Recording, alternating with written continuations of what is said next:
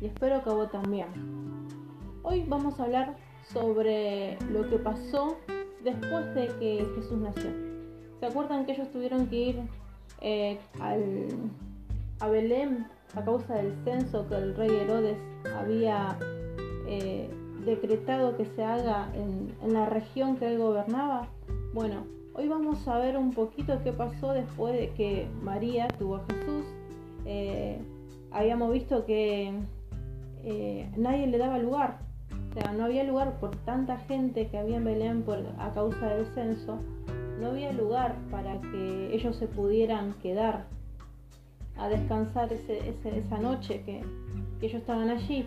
Y no da la casualidad que justo María eh, comienza su labor de parto. En ese momento que no encontraban lugar, ellos buscaron y buscaron y solamente encontraron un lugar donde descansaban los animales que es donde se, lo reconoce como el famoso pesebre. Pero después de que nació Jesús, eh, algo pasó muy cerquita de ellos. Había un grupo de pastores que estaban eh, junto a su rebaño y alguien se le apareció. Algo, algo extraño que ellos nunca habían visto le sucedió. Y bueno, esto comienza así. Estando los pastores una noche en Belén, en las afueras de la ciudad, los pastores cuidaban sus rebaños, conservaban y se reían mientras miraban las estrellas, que parecían brillar más que otras veces. Sabía que mucha gente de la ciudad criticaba su trabajo, decía que era un oficio para perezosos, así lo llamaba la gente. Sin embargo, ellos eran felices le gustaba conocer a las ovejas del rebaño y llamar a cada una por su nombre. Se sentían libres cuando trepaban las montañas, descansaban junto a los arroyos y a veces algunos sacaban una flauta de su morrales de sus bolsos y el aire se llenaba con una dulce melodía. Ellos disfrutaban así su trabajo. De pronto la noche se iluminó los pastores miraron a su alrededor con miedo, pero un ángel les dijo, no teman, les traigo buenas noticias. En la ciudad de David ha nacido el Salvador. Vayan a verlo. Lo reconocerán porque está dormido en un pesebre. Cuando terminó el anuncio, un grupo de ángeles descendió del cielo. Sus rostros brillaban más que las estrellas. Gloria a Dios en los cielos y en la tierra paz a los hombres de buena voluntad. Cantaron los pastores junto a los ángeles celebrando el nacimiento. Vemos que eh, en esa noche, ante el acontecimiento del nacimiento de Jesús, pasaron muchas cosas que daban inicio que algo maravilloso estaba pasando. Y bueno, una de ellas es esto. Pero la historia no quedó ahí, solamente con los ángeles cantando y los pastores sino que los pastorcitos querían saber si lo que habían oído era verdad. Dejaron su rebaño y corrieron por las montañas a buscar al bebé que dormía en un pesebre. Y lo encontraron ahí. Ahí estaba Jesús, en su cuna de paja. José y María lo miraban con infinita ternura. Permanecieron en silencio, pues no querían despertar al niño. Antes de irse decidieron hacerle un regalo al Salvador. Abrieron sus morrales y solo encontraron un trocito de pan y un poco de leche. Les pareció que el niño tenía frío y uno de ellos lo cubrió con la piel de oveja que usaba de abrigo. Después se arrodillaron y le ofrecieron el mejor obsequio, el amor de su corazón. Qué increíble que ellos pudieron vivir, digamos, testificar lo que estaba pasando ahí y lo creyeron. Eh, tanto así que dejaron su, rebaño, que sabemos que para los pastores sus ovejas son eh, como si fuera oro, porque ellos trabajan mucho para cuidarlas, para tener los mejores corderos, ¿no es cierto?, eh, ante eh, el, el, cuidado que necesitan, ¿no es cierto?, las ovejas.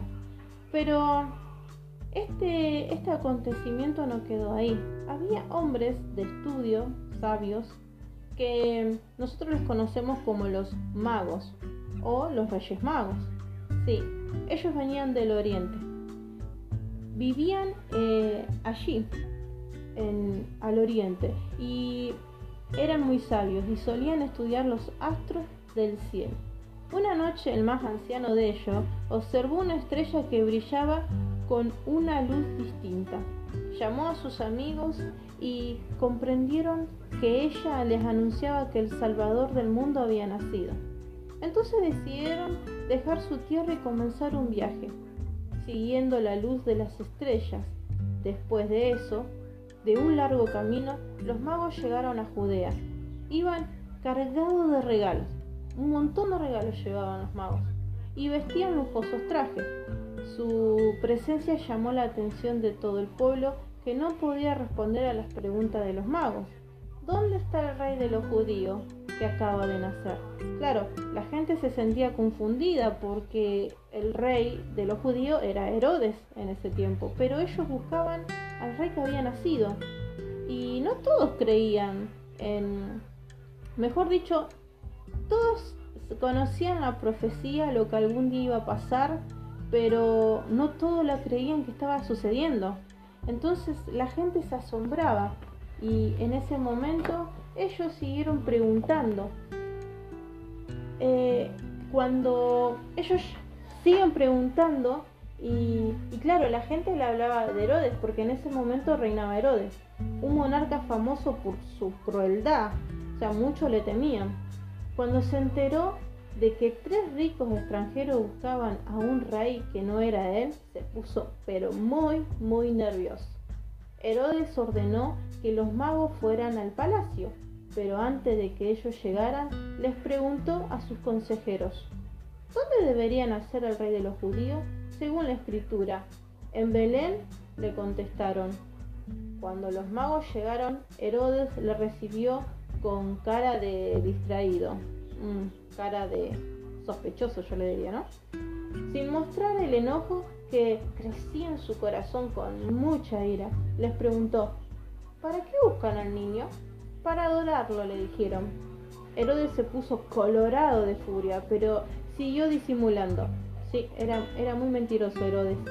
Me pareció bien que vayan a buscarlo, le dijo, pero por favor, avísenme dónde vive el pequeño, así yo también puedo ir a adorarlo.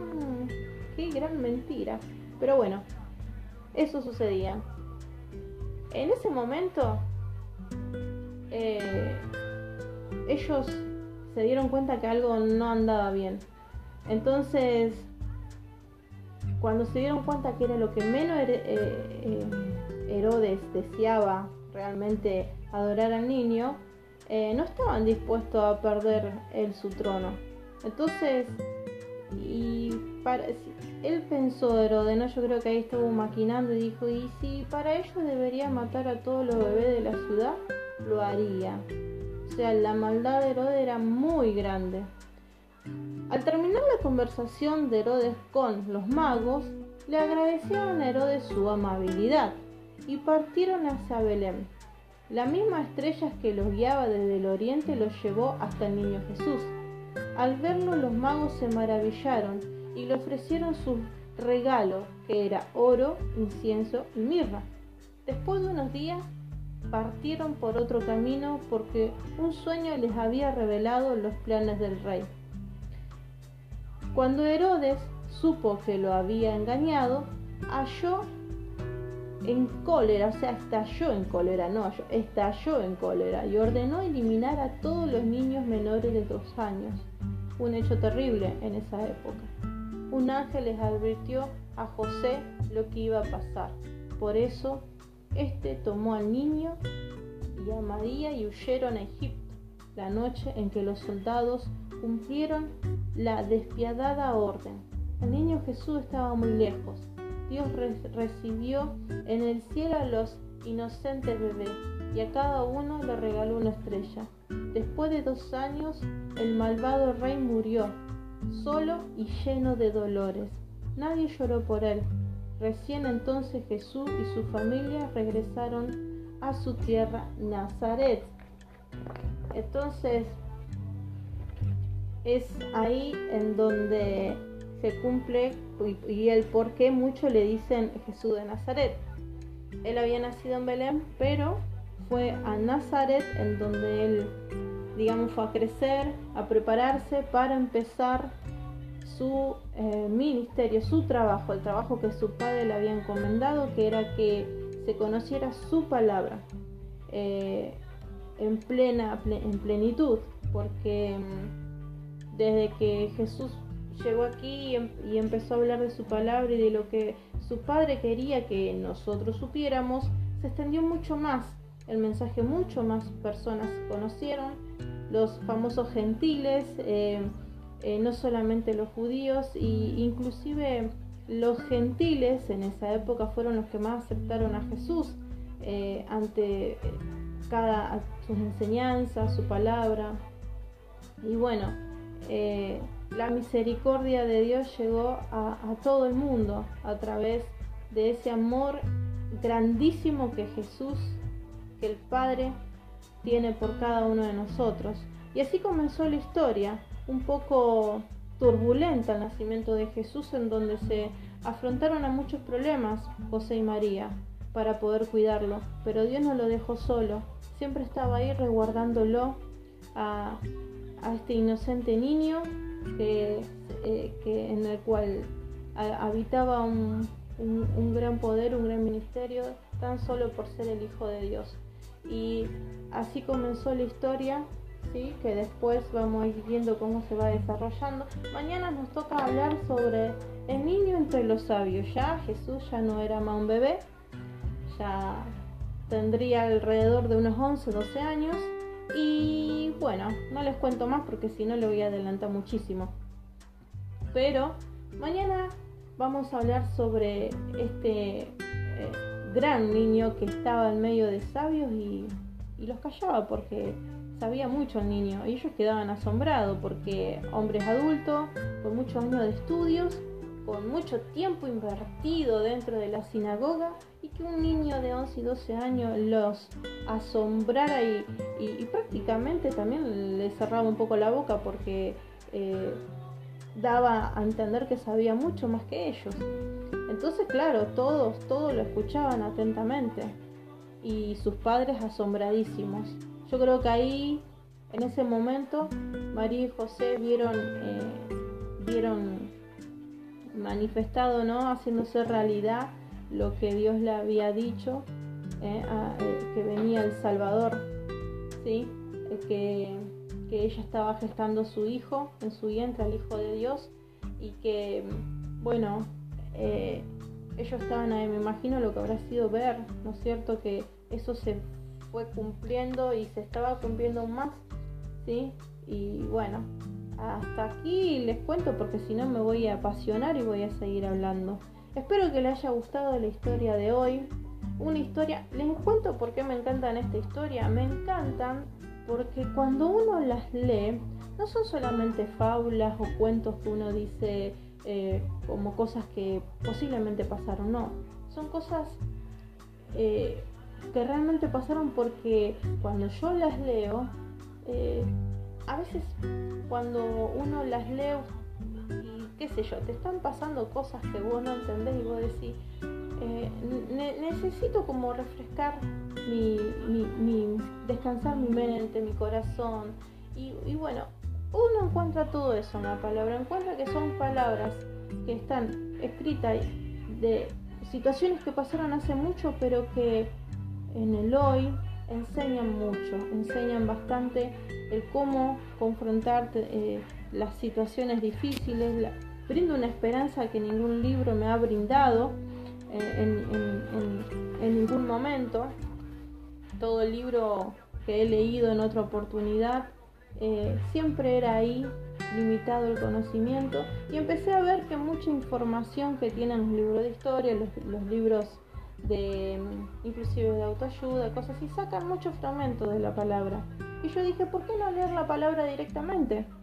Em, y, y, no, y no tantas copias, decía yo, ¿no? Esa era mi experiencia, yo te estoy contando mi experiencia. Por eso te comparto directamente la palabra de Dios, esa palabra que vivifica, que trae vida, que trae esperanza, que si estás pasando malos momentos, eh, te brinda esa esperanza, esa seguridad que muchas veces necesitamos, porque a veces las situaciones no cambian de inmediato, pero sí uno puede hacer cosas buenas para que vayan cambiando. Sí, sí, se, puede, se puede ir gestando buenas emociones, sentimientos en nuestro corazón que nos ayuden a salir adelante ante cada situación difícil que uno vive. Por eso te comparto estas hermosas historias que para mi vida son no solamente buenas, sino de bendición, de alegría, de ánimo y de fortaleza, increíblemente. Por eso te lo comparto. Te dejo un fuerte abrazo y nos vemos el lunes en el nuevo episodio de La Escuelita se prende. Bendiciones.